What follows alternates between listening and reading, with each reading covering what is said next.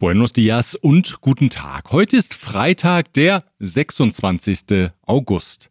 Mein Name ist Björn Liska. Herzlich willkommen beim Mexiko-Podcast, in dem wir alpenländisch starten. Denn kaum neigt sich der Sommer dem Ende entgegen, rückt das Oktoberfest in den Fokus. Und das gibt es in diesem Jahr wieder ganz real und als Präsenzveranstaltung nicht nur in München, sondern auch in Mexiko-Stadt, wo am 30. September im German Center ein Oktoberfest stattfindet. Da frage ich schnell bei Jimena Kreusler nach den Details. Sie ist Geschäftsführerin des German Center Mexiko. Frau Kreusler, am 30. September findet im German Center Mexiko wieder ein Oktoberfest statt. Was erwartet die Besucher und wie können Unternehmen Tische für ihre Mitarbeiter reservieren? Richtig, Herr Liska, wir freuen uns tierisch, dass jetzt endlich wieder live präsentielle Veranstaltungen auch bei uns hier im Hause stattfinden. Seit einigen Jahren haben wir kein Oktoberfest mehr gehabt. Und das German Center identifiziert sich ja auch für das Haus der kurzen Wege, wo man auch im lockeren Ambiente ähm, sich treffen kann. Tische kann man für Firmen reservieren auf unserer Webseite www.germancenter.mx. Hofbräu wird mit Bier dabei sein, Manfred Delikatessen, natürlich der Wurstwagen und Live-Musik aus Deutschland. Also es wird auf jeden Fall eine tolle Gelegenheit, um auch alte und neue Gesichter zu sehen und sich im lockeren Ambiente hier im German Center treffen zu können. Auch sonst stehen im German Center viele Aktivitäten an. Mögen Sie uns schon mal einen Ausblick auf die Agenda geben? Wir haben gerade gestern unseren ersten Roundtable zusammen mit der CAMEXA gemacht, mit der Deutsch-Mexikanischen Handelskammer. Diesmal machen wir es hybrid. Das heißt, wer auch immer herkommen möchte ins German Center oder sich einklinken möchte, einwählen möchte, beides ist möglich. Da ging es gestern um Nachhaltigkeit und ESG, ein sehr aktuelles Thema. Und äh, demnächst werden wir auch zusammen mit der CAMEXA das Thema Sicherheit besprechen. Also in dem Sinne gibt es sehr viel Kooperation äh, mit der Deutsch-Mexikanischen Handelskammer. Das freut uns sehr. Wir haben auch eine interessante Veranstaltung am 7. September, die ist auch hybrid, Connecting Startups mit der Unterstützung vom mexikanischen Wirtschaftsministerium, der deutschen Botschaft, German Entrepreneurship, der GIZ, den AHKs und der CAMEXA. Sagt die Geschäftsführerin des German Center Mexiko, Jimena Kreusler. Weitere Informationen zum Oktoberfest am 30. September finden Sie auf der Homepage des Hauses und den Link dorthin, indem Sie einfach auf das Logo des German Center auf unserer Homepage klicken auf mexikopodcast.info. Präsident Andrés Manuel López Obrador hat am gestrigen Donnerstag Befürchtungen zurückgewiesen, dass Mexiko aus dem nordamerikanischen USMCA-Abkommen austreten könnte. Wie stets war es aber keine uneingeschränkte Liebesbekundung für das Abkommen, sondern eine Ja-Aber-Erklärung. Auf die explizite Nachfrage eines Journalisten sagte López Obrador, El conflicto está ahí presente. Solamente pregunto no, si, no. si, es una posibilidad real. No, no, no, no existe ninguna posibilidad. Porque hay una relación buena de respeto Anschließend kritisierte der Präsident in seiner Mañanera-Konferenz die US-Regierung erneut dafür, ein Streitschlichtungsverfahren zur Energiepolitik der mexikanischen Regierung angestoßen zu haben. Das sei übertrieben, außerdem habe die US-Regierung einen präpotenten und unverschämten Ton angeschlagen. Keine ausländische Regierung habe das Recht, die mexikanische Gesetzgebung zu kritisieren. Das werde er im September US-Außenminister Anthony Blinken persönlich mitteilen, der zu einem Gespräch mit Mexikos Außenminister Marcelo Ebrard nach Mexiko-Stadt reisen wird. Kritisiert hat Präsident López Obrador auch die Tatsache, dass die US-Regierung regelmäßig Reisewarnungen für Regionen in Mexiko veröffentlicht, in denen es zu Gewaltausbrüchen kommt. Dies erfolgt zum Schutz ihrer Bürger, so wie beispielsweise auch das deutsche Auswärtige Amt seine Reisewarnungen für Mexiko regelmäßig aktualisiert, wenn es neue Erkenntnisse, sprich ein erhöhtes Risiko für Reisende gibt. Präsident López Obrador empfindet diese Praxis als anmaßend und als Angriff auf die Souveränität des Landes. Umgekehrt spreche Mexikos Regierung ja auch keine Reisewarnungen für Mexikaner aus, wenn es in den USA zu Gewalttaten komme. ¿Cuántos lamentables actos de violencia se presentan en Estados Unidos? Agresiones, tiroteos. ¿Nos enteramos? ¿Mandamos nosotros avisos, advertencias a los mexicanos de que no viajen a Estados Unidos? No. Kritisiert hat Präsident López Obrador Überlegungen des obersten mexikanischen Gerichts, die Anordnung von Untersuchungshaft stark einzuschränken. Doch erlauben Sie mir zunächst einen Hinweis, diese Ausgabe nämlich erreicht Sie mit der freundlichen Unterstützung der folgenden Unternehmen. ICUNet Group. Wir beraten, trainieren und begleiten Ihr Unternehmen und Ihre Assignees interkulturell weltweit. German Center Mexiko. Büros, Beratung und Netzwerke unter einem Dach. Rödel und Partner. Ihre maßgeschneiderte Wirtschaftskanzlei. Ascens Blue. Ihr deutschsprachiger Personalrecruiter in Mexiko. Von Wobesser y Sierra. Ihre Anwaltskanzlei mit einem spezialisierten German Desk. Das Richtergremium des obersten Gerichts will im September darüber befinden, ob die weit verbreitete Untersuchungshaft in der jetzigen Form Bestand haben soll. Derzeit sitzen viele Menschen in U-Haft ein, ohne dass ein Urteil vorlege, oft über Jahre hinweg. Präsident López Obrador attackierte die Richter scharf. Sie versteckten sich hinter juristischen Technizismen. Se habla de tesis y de jurisprudencia y del debido proceso, etcétera, etcétera, y no se entiende la esencia del asunto. Die Richter wollten aber eigentlich nur eins, so der Präsident, nämlich Straflosigkeit und Korruption fördern, was logische Folge sei, wenn ein Richter über die Anordnung der U-Haft Entscheidungsgewalt habe. La esencia es que se busca impunidad y corrupción, claro. Impunidad y corrupción. Wie so oft erlauben Sie mir hier den einordnenden Hinweis, wäre ein goldener Mittelweg wohl sinnvoll. Derzeit wird U-Haft in der Tat inflationär verhängt und vor allem ohne einen klaren zeitlichen Rahmen. Extrem ist der Fall von Daniel Garcia und Reyes Alpizar, die seit 17 Jahren im Bundesstaat Mexiko ohne Urteil in Untersuchungshaft sitzen. Sie haben Mexiko jetzt vor dem Interamerikanischen Gerichtshof für Menschenrechte verklagt. Das Verfahren beginnt am heutigen Freitag.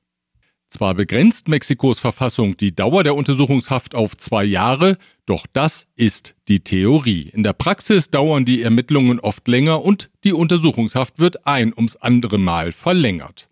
Völlig auf die U-Haft zu verzichten scheint angesichts der vielen schweren Straftaten im Land aber auch keine Lösung. Nur einen klaren rechtlichen Rahmen und zeitliche Vorgaben müsste die bekommen und das müsste dann auch eingehalten werden. Wie unzuverlässig das System derzeit funktioniert, zeigt das Beispiel von José Bernabé Brizuela Meras alias La Vaca. Der Kartellboss aus Colima war in der Vorwoche in Mexiko-Stadt im Besitz von Waffen und Drogen festgenommen worden. Gegen ihn liegen mehrere Anklagen vor. Die Festnahme führte, wie berichtet, zu gewalttätigen Ausschreitungen von Kartellmitgliedern in Colima. Dennoch sah der Untersuchungsrichter im Hochsicherheitsgefängnis Almoloya im Bundesstaat Mexiko keinen Grund, Untersuchungshaft anzuordnen, wie am gestrigen Donnerstag der Staatssekretär im Ministerium für öffentliche Sicherheit Ricardo Mejía berichtete. Informar que en audiencia que terminó el mismo día de hoy, el juez de control determinó no vincularlo a proceso penal federal. Auf freien Fuß kam Lavacca indes nicht. Weil noch weitere Anklagen gegen den Mann vorliegen, müssen diese nun geprüft werden. Möglicherweise resultiert hieraus die Anordnung einer U-Haft.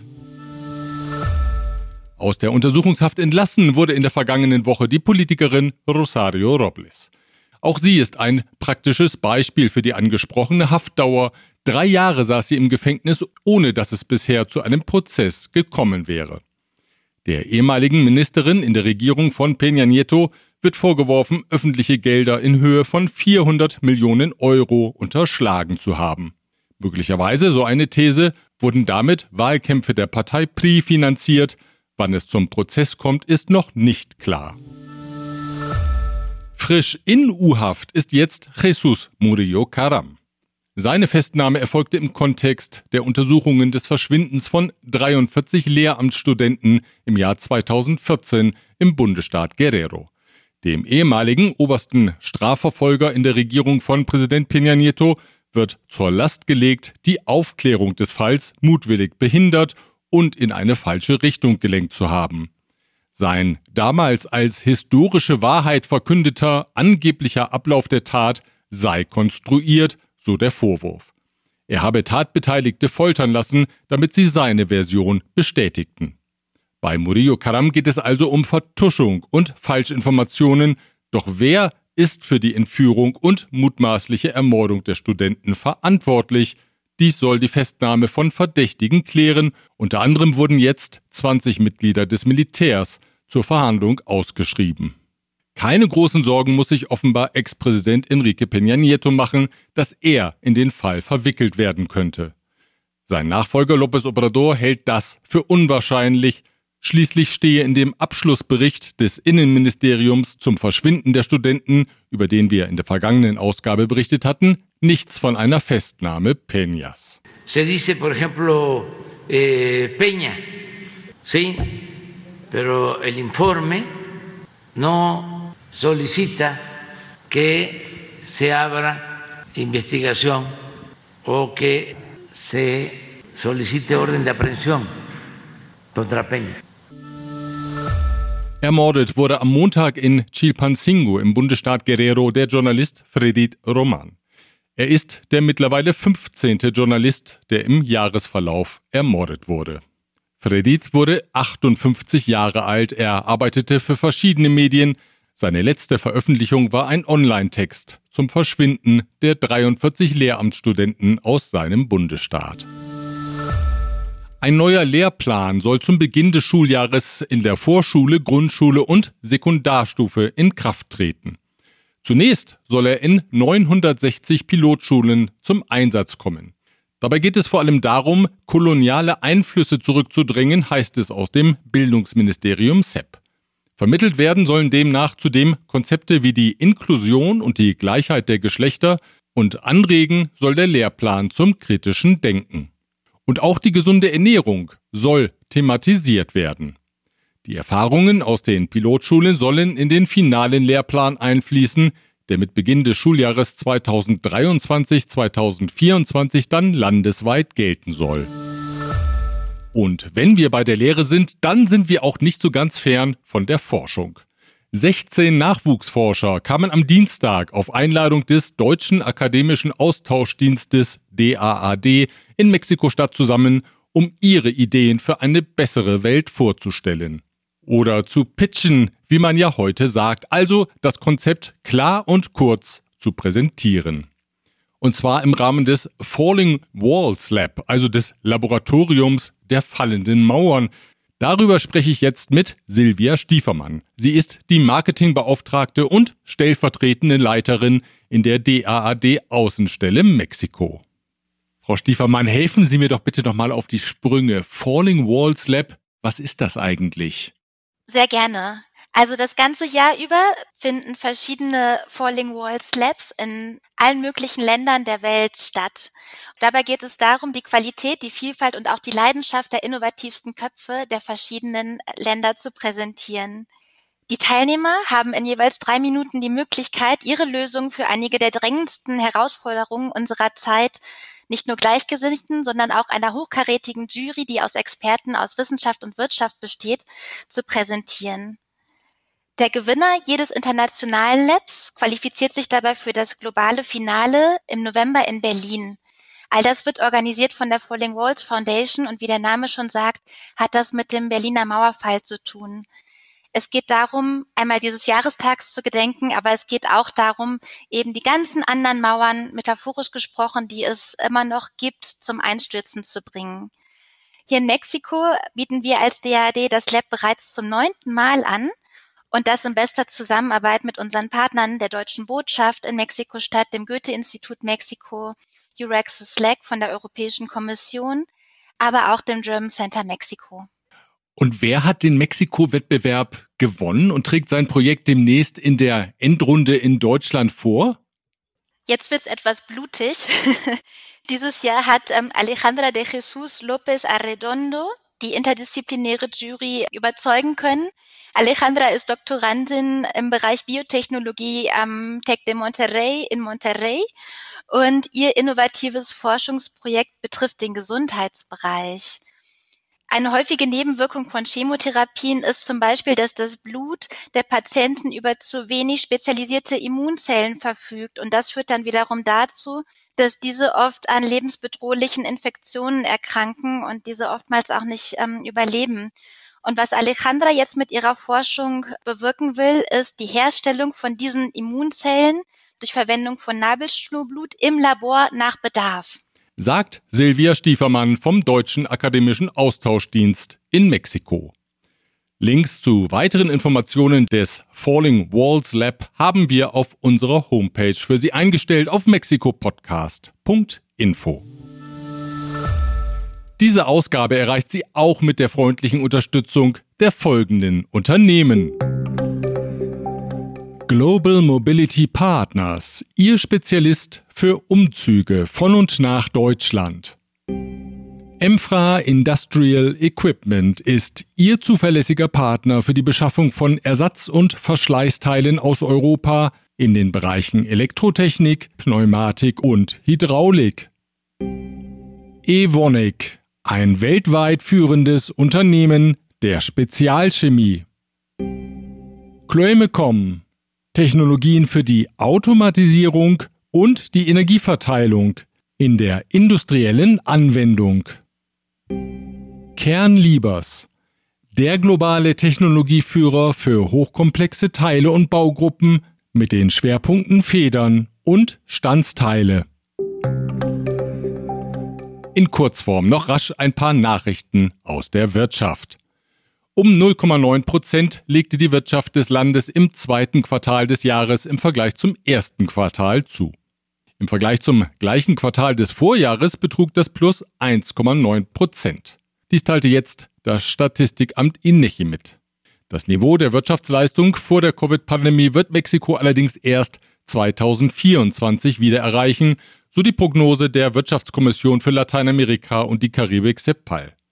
Denn Mexikos Wirtschaft erhole sich zwar, aber das Tempo sei unbefriedigend. Nur Haitis Erholung verlaufe langsamer in der Region, so die CEPAL. Der staatliche Energieversorger CFE wird im Verbund mit dem Anbieter Atlan Redes ein Mobilfunknetz aufbauen. Dafür sollen landesweit 5000 Antennen installiert werden. Anbieten will das Unternehmen auch Internetanschlüsse per Glasfaserkabel. Ziel ist es, der Regierung zufolge Internet und Mobilfunk auch in alle rückständigen Regionen des Landes zu bringen. Gewinn machen solle das Unternehmen nicht, die Kosten decken aber schon. Das staatliche Unternehmen Litio para Mexico oder kurz Litio MX wurde jetzt gegründet. Es soll für die Erschließung der Lithiumvorkommen im Land zuständig sein und die Verarbeitung und den Handel mit dem wertvollen Alkalimetall kontrollieren. Sitz des Unternehmens ist Mexiko-Stadt, es ist dem Energieministerium unterstellt. Die Marine ist eigentlich aufs Wasser spezialisiert, aber das ist kein Grund, ihr nicht den Betrieb der zivilen Flughäfen in Ciudad Obregón und Guaymas im Bundesstaat Sonora zu übertragen. Immerhin, auch die Verwaltung des Hafens von Guaymas geht in die Verantwortung der Marine über. Die Bergung der in Coahuila verschütteten zehn Bergleute kann noch bis zu elf Monate dauern, hat die Regierung jetzt mitgeteilt. Es sei ein neuer Durchbruch aufgetreten, durch den Wasser aus einer benachbarten Mine fließe, Zudem setze auch der starke Regen die Schächte unter Wasser. Derzeit sei es unmöglich, in das Innere der Mine vorzudringen. Bewerben will sich Mexiko als Austragungsort der Olympischen Spiele 2036. Der Generalsekretär des Nationalen Olympischen Komitees, Mario Garcia de la Torre, hat bestätigt, dass es zu ersten Gesprächen mit dem Internationalen Olympischen Komitee gekommen ist. 1968 war Mexiko Austragungsort Olympischer Spiele gewesen. Eine olympische Disziplin im Überschreiten der grünen Grenze, die gibt es noch nicht. aber einen, der dafür emsig trainiert, schon. Nämlich einen auf den Namen El Jefe getauften Jaguar, der immer wieder zwischen den USA und Mexiko hin und her wandert, seit nunmehr mindestens elf Jahren. Der betagte Jaguar tauchte nach längerer Abwesenheit Anfang August wieder im Bundesstaat Sonora auf. Das ist ein gutes Zeichen, denn es beweist, dass sich Wildtiere trotz der vielen befestigten Grenzanlagen zwischen den beiden Ländern bewegen können, sagte der Biologe Roberto Wolf von der binationalen Initiative Borderland Linkages. Erstmals beobachtet worden war El Jefe in Tucson, Arizona im Jahr 2011. Und was für Laute gibt so ein Jaguar eigentlich von sich? Moment, ich halte mal das Mikro hin.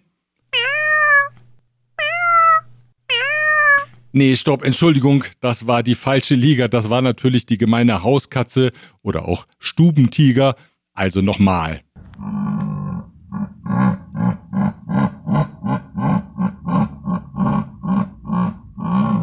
Das klingt schon anders und war, wenn ich es richtig verstanden habe, die Empfehlung, bis an die Grenze zu gehen und auch mal darüber hinaus. Das zumindest empfiehlt der alte Grenzgänger El Jefe und ich schließe mich dem an. Wir hören uns wieder am nächsten Freitag, wenn Sie mögen. Bis dahin.